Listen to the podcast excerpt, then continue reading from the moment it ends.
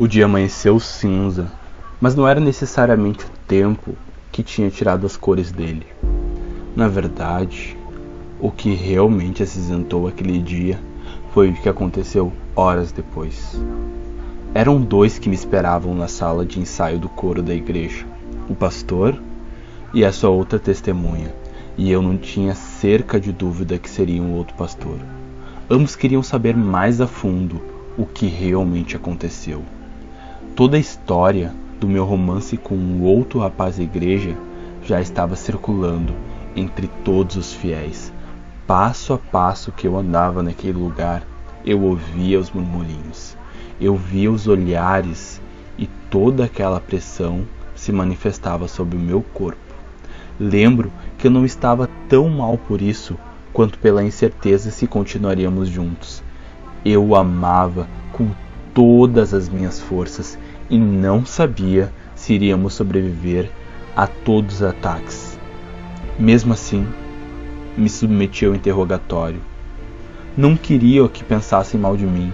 Depois de tantos anos envolvido naquele lugar, eu até já havia passado por uma situação semelhante, uma outra vez, e sabia que poderia acontecer com a minha imagem, com a imagem da minha família, com a imagem dos meus amigos, com as pessoas que eu amo. Eu sabia exatamente o que poderia acontecer.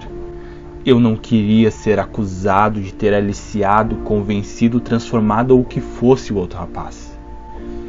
Eu venho te dizer que foi um sentimento mútuo, único e verdadeiro.